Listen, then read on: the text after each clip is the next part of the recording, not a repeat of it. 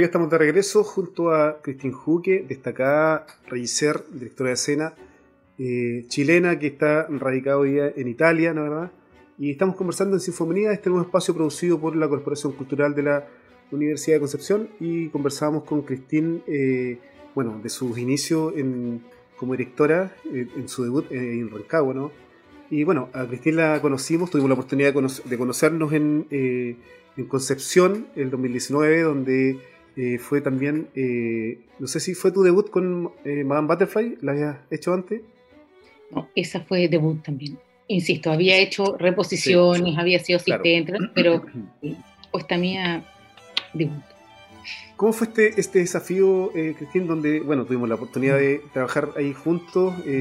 yo considero que es un tremendo trabajo que se realiza ahí en, en, tu área, ¿verdad? Coordinando todo este gran montaje que también fue una adaptación, tuvo, tuvo algunas, eh, como tú decías, una adaptación con, también a, los tiempos actuales, ¿verdad? En vestuario, ¿no? Eh, con igual un tremendo elenco que, participó de esta, de esta gran producción que, se, que hizo Corcodec eh, en alianza con el Teatro Bio, Bueno, insisto, vuelvo a repetir, siempre para mí son son felicidades solamente, en realidad, como estas maripositas en, la guata, como se dice, el poder enfrentarse a un, proyecto nuevo. Eh, fue muy bonito también poder trabajar eh, una ópera como La Madame Butterfly, Puccini, o sea, eh, ya es, un, clásico, lógicamente, una tragedia, en donde también busqué, como tú bien dices, como hacer esta conexión con que los personajes se vieran un poco de carne, desde, la carne y hueso, ¿no? No, no ver como un personaje que, tan etéreo que, quizás no, no, podría ocurrir esta historia hoy por hoy. Em, y bueno, también nos tocó debutar en realidad, porque, porque es primera vez que se hacía ópera en el Bio, Bio. Por tanto, también había que coordinar muchas cosas y, y nada, lo único que espero es que haya sido que haya sido una experiencia para todos, por supuesto, de aprendizaje, que yo creo que eso es súper valorable en, los momentos cuando uno va abriendo caminos, que, de alguna manera es algo que, a mí me importa. Eh, yo obviamente hasta que me muera voy a seguir aprendiendo, pero cuando uno tiene un poquito de, experiencia en ciertas áreas, obviamente poder aportar, para mí siempre va a ser un placer.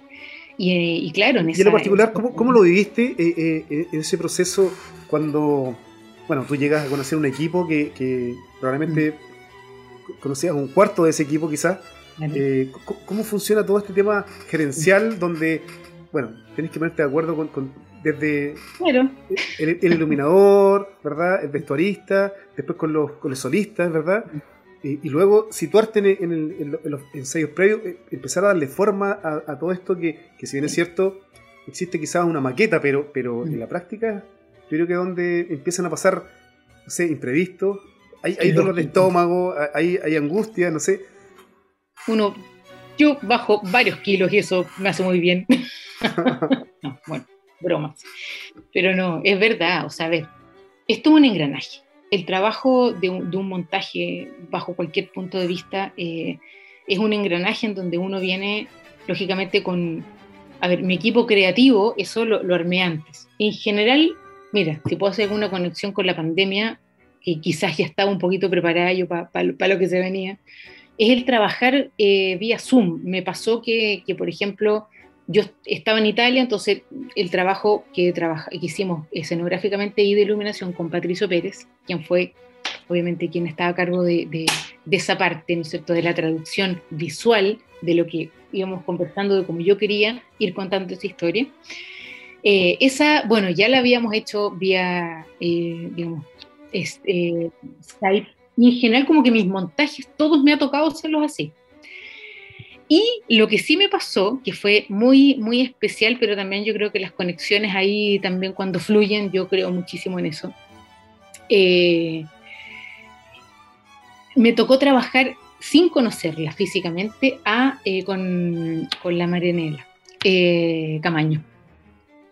Ella, ella fue la vestuarista de este, de este montaje y nosotros la verdad que todo lo hicimos vía teléfono y Skype. Y nos vimos cuando yo llegué a Concepción, eh, un par de días antes de comenzar los ensayos, pero la verdad que cuando nos vimos era como ya nos conocíamos, o sea, fue, fue súper interesante también esa conexión. Aprovecho de mandarle un beso enorme y fue una muy bonita experiencia. Eh, y encontrarse con personas que en el fondo están atentos al trabajo. Este, eh, insisto, como cualquier organización, los, los, trabajos eh, de este tipo, ¿no es cierto?, necesitan una coordinación tremenda, ¿no? Porque tenemos poco tiempo y entonces en ese tiempo uno tiene que ser utilizarlo lo más óptimamente posible, ¿no es cierto? Y son capas, un poco aprovecho, porque es verdad, nosotros quizás yo tengo muy claro lo que es como el trabajo de, de escena, pero son como en capas el trabajo. Primero, ya, el, el, equipo creativo, ¿no es cierto?, se arma la puesta en escena, se van a, se, habla con el teatro, en este caso lo hablamos nosotros con, con ustedes, y eh, se aprueba eh, el tema de la escenografía para los vestuarios, ¿no es cierto? Hay un montón de cosas que, que tienen que ir empezando a armarse previamente. Entonces, cuando ya uno llega al montaje propiamente tal, es, es montar las escenas, es dirigir a los, actoralmente a los, a los cantantes, contar cómo uno quiere que eso sea. Eh, luego el trabajo con el coro también es sumamente interesante. Eh, aprovecho también de saludar y dar un, cariñoso saludo al coro de, de, de, la Universidad de Concepción, que que la verdad que fue para mí muy grato trabajar con ellos. Em, insisto, muy profesionales, muy atentos, siempre... Las estuvieron ahí en el coro, ¿no? Sí, sí, ellas tuvieron mucha, mucha paciencia porque es un trabajo muy minucioso, como todo.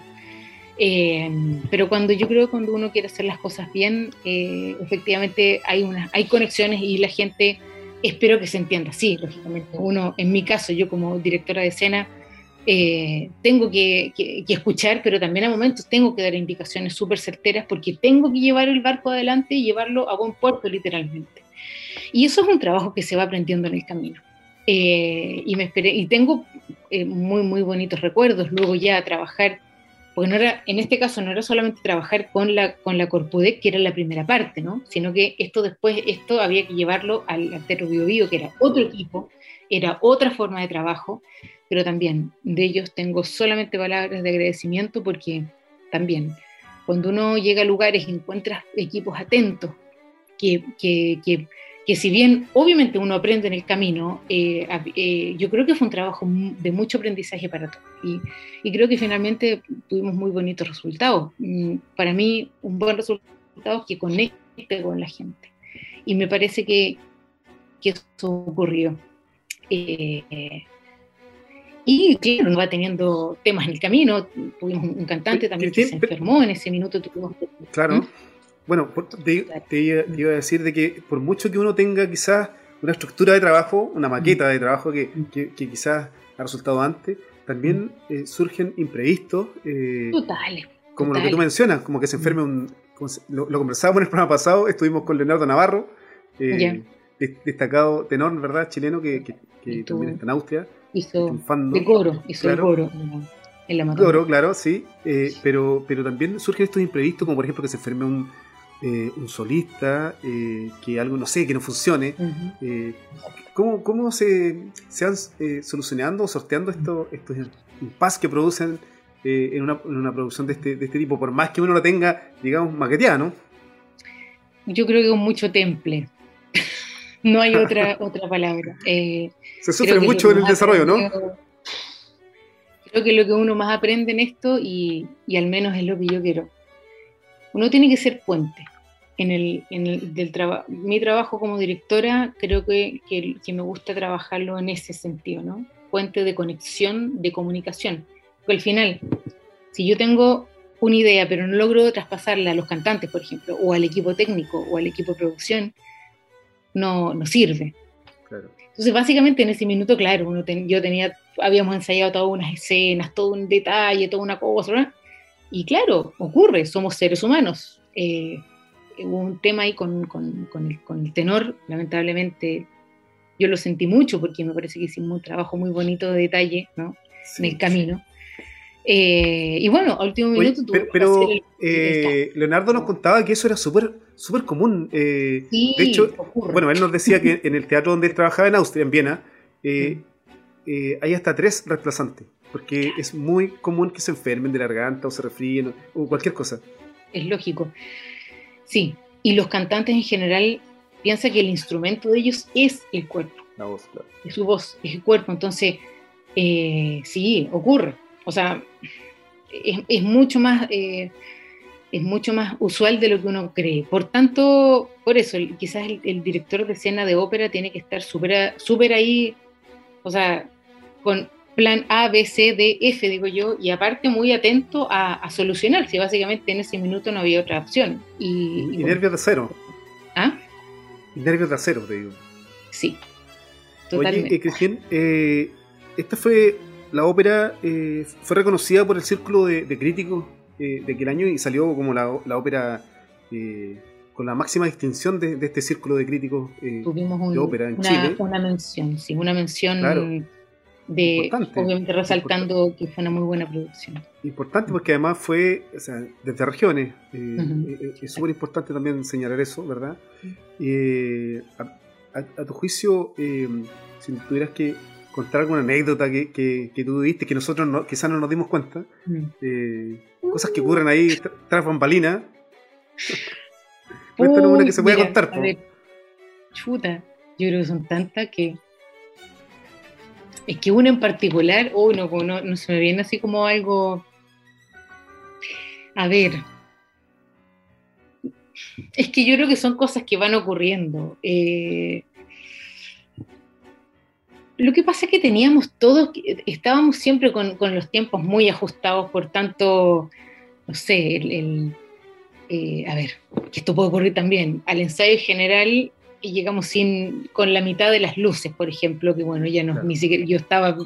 Ah, claro, sí, sí, sí, sí, no me acordaba de eso. Pero prácticamente teníamos muy poquito tiempo, tuvimos muchos, tuvimos temas técnicos entre medio que, bueno, eh, ocurrieron que, que, finalmente tuvimos que, que mirar prácticamente eh, las luces como, como iban a ser, las tuvimos que, que ver prácticamente en el estreno. Eh, eso ocurre. Eh, no es lo ideal porque lógicamente uno ya el estreno quiere llegar con todas las cosas solucionadas. Se tuvieron que, hacer cositas entre medio, pero bueno, nada. parte de. Pucha, anécdotas así como más simpáticas, no me acuerdo en este minuto, pero millones. o sea, todo el no, pero sí, eso, sí yo me acuerdo porque los que tuvimos los que tuvimos que ver las cuatro funciones, incluyendo el, mm. ensayo general, claro, nos dimos cuenta del tremendo trabajo de iluminación que hizo Pato Pérez.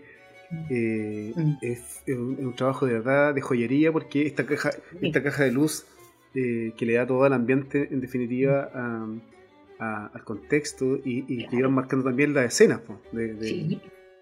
o sea, básicamente con las luces y esto en términos generales eh, uno, uno va dando las luces es lo último que se hace como en las capas que estamos hablando porque básicamente son las atmósferas finales, pero más importantes, o sea, todos los cambios de escena, todas las sutilezas, todas las cosas, o sea, partamos de la base que todo en escena habla, eso es, eso es prioritario para cualquier director de escena y cualquier ser humano, en realidad, que, tenga eh, una, una eh, cercanía con el escenario. Entonces, partiendo de la base que todo en escena habla, o sea, los ensayos técnicos, que eran ensayos que tenían, que por ejemplo, no sé, eh, que puede ser majadero y se puede escuchar como una, exageración, pero por ejemplo nosotros en ese montaje teníamos una caja, ¿no es cierto?, por decirlo, un, dispositivo móvil que tenía un, cuadrado central, que era, donde, era como la casa de la Butterfly, y teníamos dos dispositivos laterales que se movían, ¿no? entraban y salían de escena para las diferentes escenas. Si nosotros no ensayábamos eso eh, que eran ensayos solamente de cuánto nos demoramos en salir para atrás, entrar nuevamente, porque en una de las cajas entraban personajes. En un ensayo, por ejemplo, y menos mal que lo ensayamos, eh, hubo un, porque ocurre, uno de los, de, hubo una indicación tardía para entrar a ese carro, por ejemplo, y la cantante que tenía que entrar en ese carro y cantar en ese minuto, no lo pudo hacer porque todavía estaba afuera. O sea, esta, esta pues una anécdota que menos mal que ocurren en los ensayos. Claro. Pero, eh, o sea, todo lo majadero que de alguna manera eh, un director de escena puede ser, no es, no es porque sí, ni porque, ni porque sea antojadizo, sino que porque es un engranaje de a tal punto, ¿no es cierto?, que tiene que estar O sea, si no se hizo eso, no va a resultar en la función. Y si todos los detalles son, es como, es como estos jueguitos de estos palitos chinos, ¿no? ¿Viste? Cuando uno sacas uno, tiene que estar tan amarrado todo que. Y para eso es el ensayo general, ¿no? O sea, el ensayo general, en, en rigor, tiene que estar. El ensayo general tiene que ser una función. Función, claro. Y ahí uno, ahí uno ve los últimos detallitos porque así tiene que ser. Eh, pero bueno, yo valoro, por supuesto, el hecho de... Tremendo recuerdo de, esa mega producción, porque para, nosotros también fue un gran desafío como, como equipo de, de, pues producción, ¿verdad? Fue un, fue un, lindo desafío porque además, eh, primera vez que trabajamos en esta mega producción también junto al Teatro Bio, en Alianza, eh, fue, un, fue un muy, muy bonito desafío. Eh, Cristín, te quiero, quiero llevarte, eh, entre comillas, a los tiempos actuales, donde ya lo conversamos un poco al inicio de la conversación, eh, que fue adaptarse a los tiempos pandémicos, o sea, junto a, este destacado director Miguel Faría, ¿verdad? realizaron la ópera compuesta número 12. nosotros los latinos quedamos muy contentos con, con ese trabajo. Eh, basado en, los cuentos de Baldomero, ¿verdad? Baldomero Lillo. Eh, cuéntanos, ¿cómo, fue esta experiencia de, poder trabajar de, alguna manera de, eh, modo remoto y hacer mm. este ejercicio a través de las plataformas digitales? Exacto. Bueno, como lo comenté al inicio, fue, este fue mi último trabajo como en dirección de un aprendizaje tremendo por muchos ámbitos, pero Mm, fíjate que yo creo que a final de, cuentas eh, comenzó con, mucha angustia.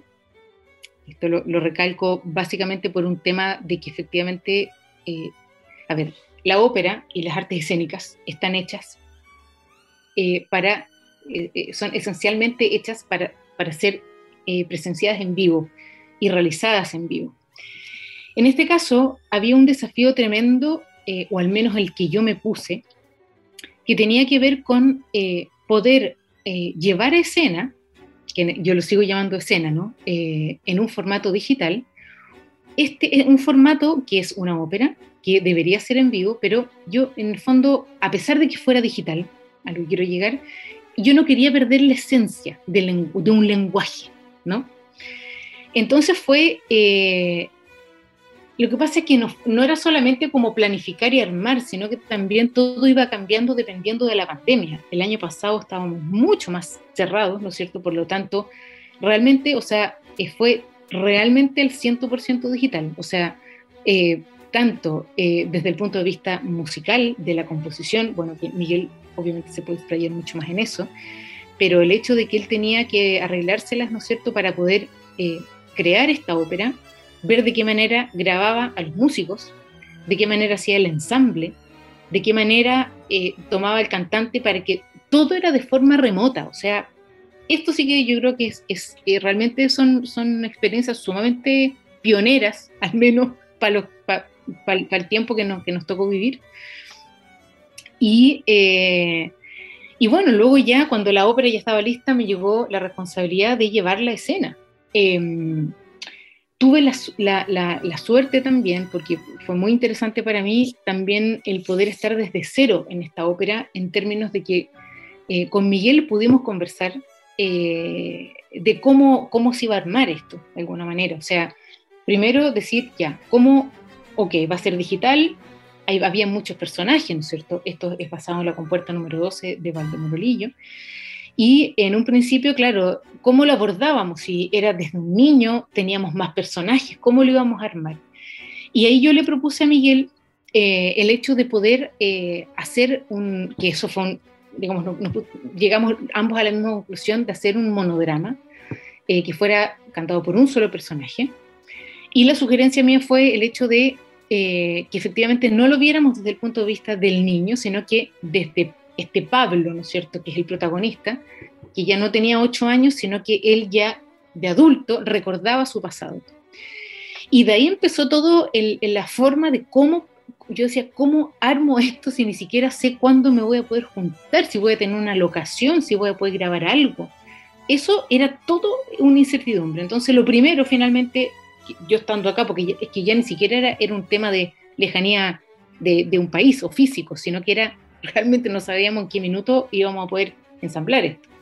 Bueno, el tema es que ahí lo primero eh, que, se me vino en mente fue eh, cómo armo escenas si es que no tengo los personajes ni tampoco una escenografía.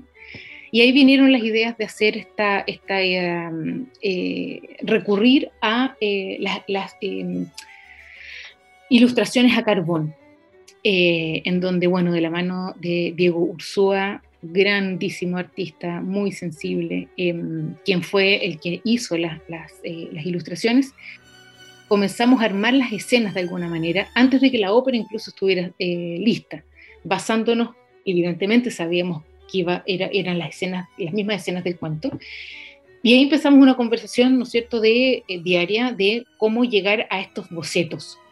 Em, porque primero eran cómo hacemos la escena, qué cosas necesitamos graficar, eran una cantidad de cosas que, bueno, como en todo proceso había que llegar a, un, a, un, a una idea central. Eh, y bueno, luego a último minuto tuvimos, eh, digo último minuto porque fue así, tuvimos eh, la opción de tener un espacio para poder situar esta historia que, que, también la primera parte fue, había que, ya no era solamente la ópera, sino que había que contextualizarlo dentro de algo. Y ahí fue que, bueno, un poco la historia que que propuse tenía que ver con este Pablo de adulto, que era, él sí tenía una herencia familiar de su madre que dibujaba. Y a través, ¿no es cierto?, en su, ya de, adulto, en su, en su, en su taller, eh, en algún minuto buscando material, ¿no es cierto?, que necesitaba para trabajar, se encuentra con eh, una, una ilustración que, que la tenía olvidada, la verdad, más bien bloqueada, que eh, era una que había hecho su madre, ¿no es cierto?, y que significaba que era eh, el primer día de trabajo de él. Y eso detonaba todos sus recuerdos y ahí comenzaba la ópera en sí. Fue un trabajo muy interesante para mí porque la verdad que tuve que, trabajar desde otro punto de vista. O sea, nos juntamos a grabar, con tuvimos prácticamente una, una mañana para hacerlo eh, por eso, eh, nada, gran trabajo de, Patricio Sabaté en, el arrojo de entender él, también como cantante, eh, entrar a esta vorágine de que había que hacer todo muy rápido. Si nosotros escucháramos las grabaciones en puro, digamos, hay mucho, no grito, pero mucha indicación mía mientras él iba actuando y yo le iba diciendo, anda para allá, imagínate esto. Fue muy, muy como de ir sacando entre comillas, la improvisación, pero no era improvisación, sino que era como la emoción que no fuera grabado ni tan ensayado, sino que, que realmente fuera saliendo lo que, lo que, lo que queríamos transmitir. Eh, uf, fue ahora muy... Sin, duda fue un experimento eh, mm. muy, muy bonito. Que, mm. ¿Tú crees que este, este montaje eh, se puede llevar también a la escena? quizás haciendo las modificaciones que corresponden, ¿verdad? Totalmente, o sea, de hecho, eh, el, a ver, de alguna manera un poco igual, mm, evidentemente la cabeza mía cambió eh, al conocer este tipo de lenguaje y al entender también que vamos, ahora vamos a trabajar seguramente desde una planificación más bien híbrida. Esa es la palabra que de alguna forma como que me, me ha resonado mucho en el último tiempo. Y tiene que ver también con esta conexión entre el vivo, ¿no es cierto?, y el eh, este formato digital, que de alguna manera, si en un principio a mí me agobiaba mucho, entendí que puede ser una muy buena herramienta de invitación para que efectivamente este formato, en este caso la ópera, pero en general las artes escénicas, eh, lleguen a más personas. También es un conector, que probablemente si no hubiese existido la pandemia jamás hubiésemos eh, o, nos hubiésemos demorado mucho más en, conocer esta conexión. ¿Mm? Y en base a eso creo que se pueden hacer muchas cosas. ¿sí? Sí. Bueno, Cristín, eh, se nos acabó el tiempo.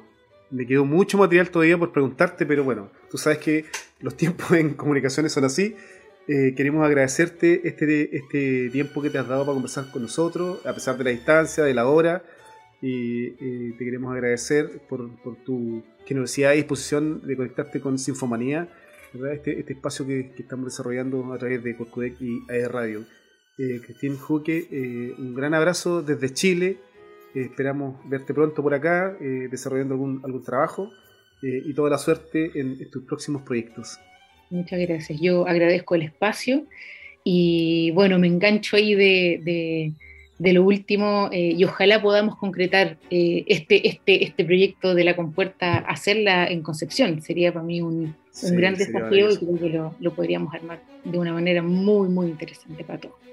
Así que eso, muchas gracias por la, por la invitación, abrazos muy, muy cariñosos para todos y, y mucha fortaleza que, que, es necesaria en este minuto para, para Chile en particular y, y, el mundo entero.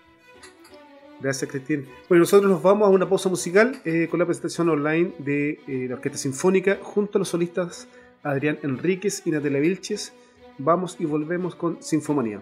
Adiós, Cristín, que esté muy bien.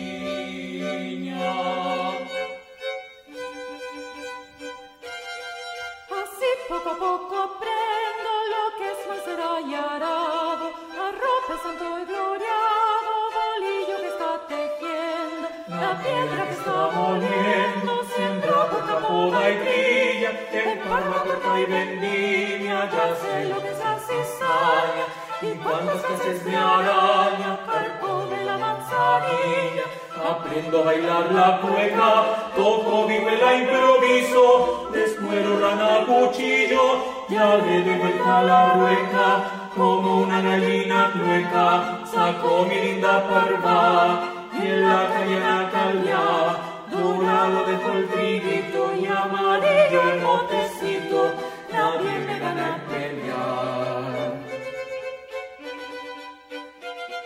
Así poco a poco el duelo,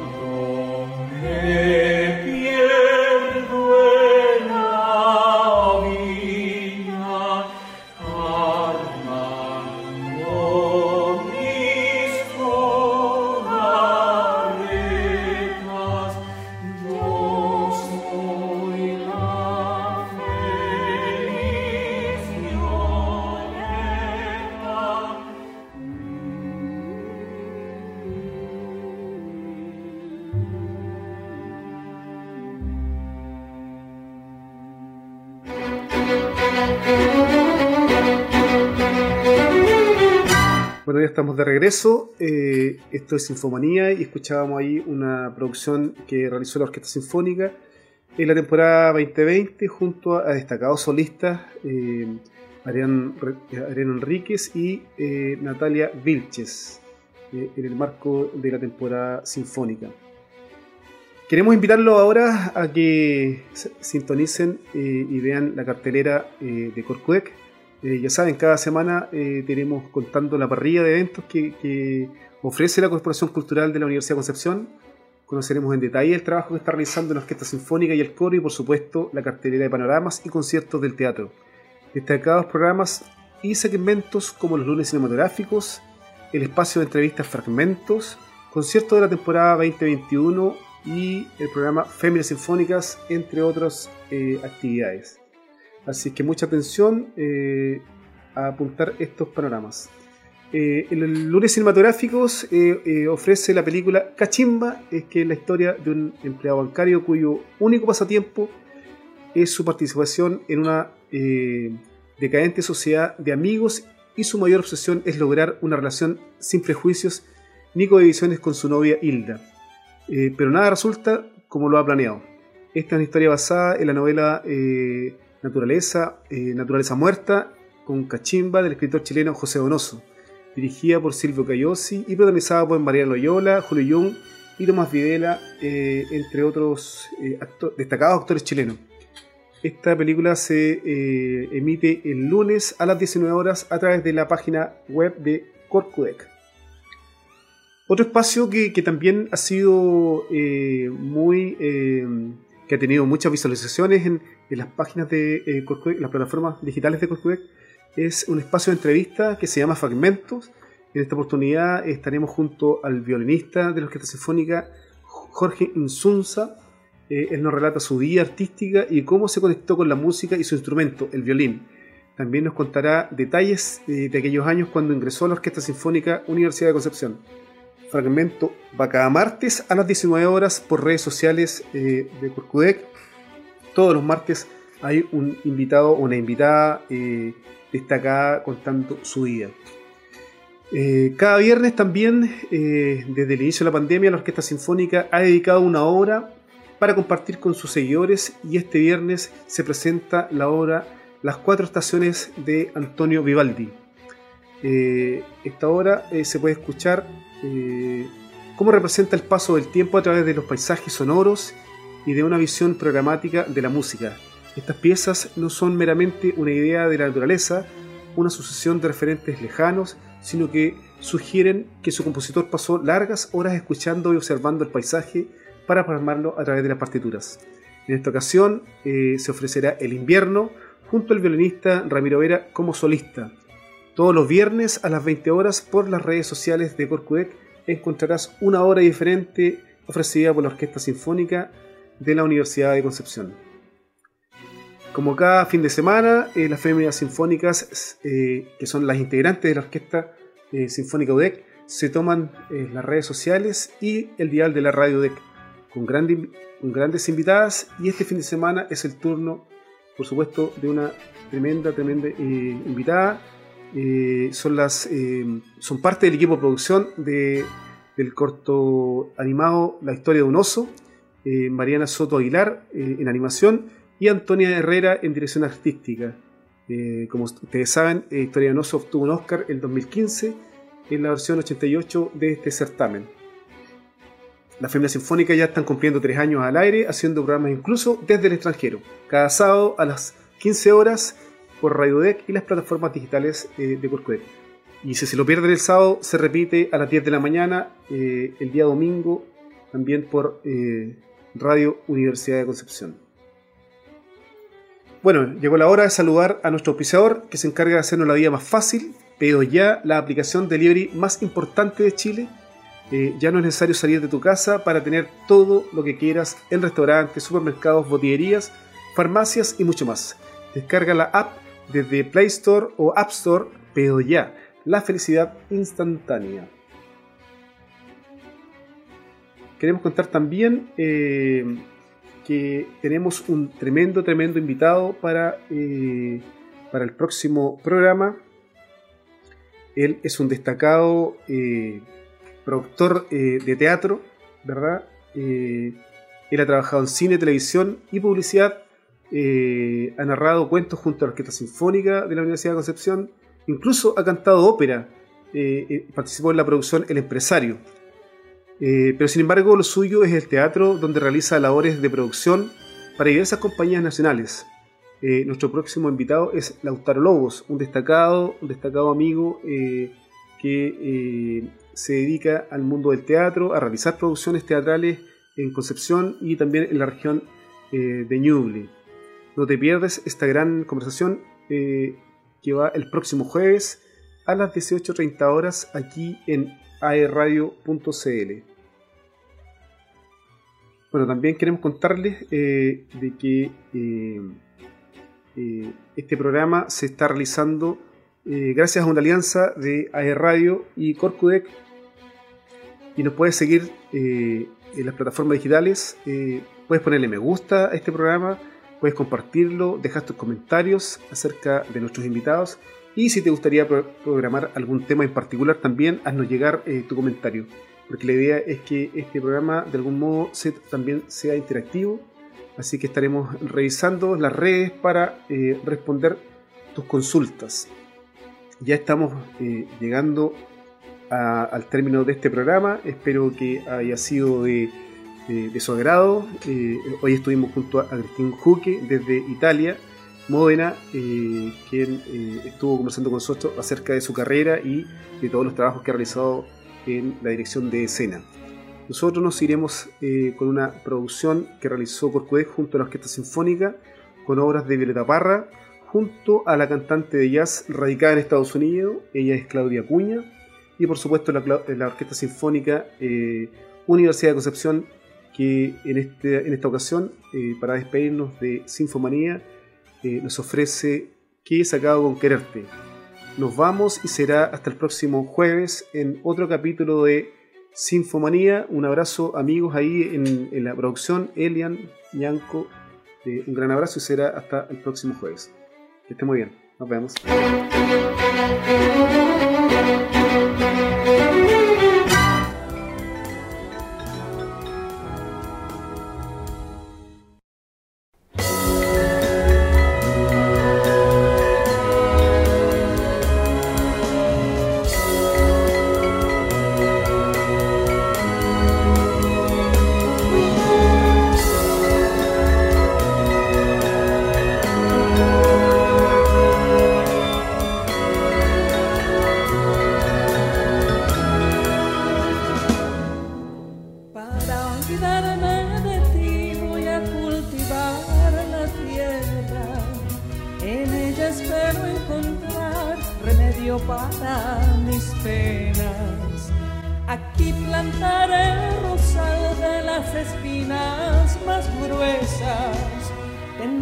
está la corona para cuando en mí te mueras. Para mi tristeza violeta azul, clavelina roja va mi pasión y para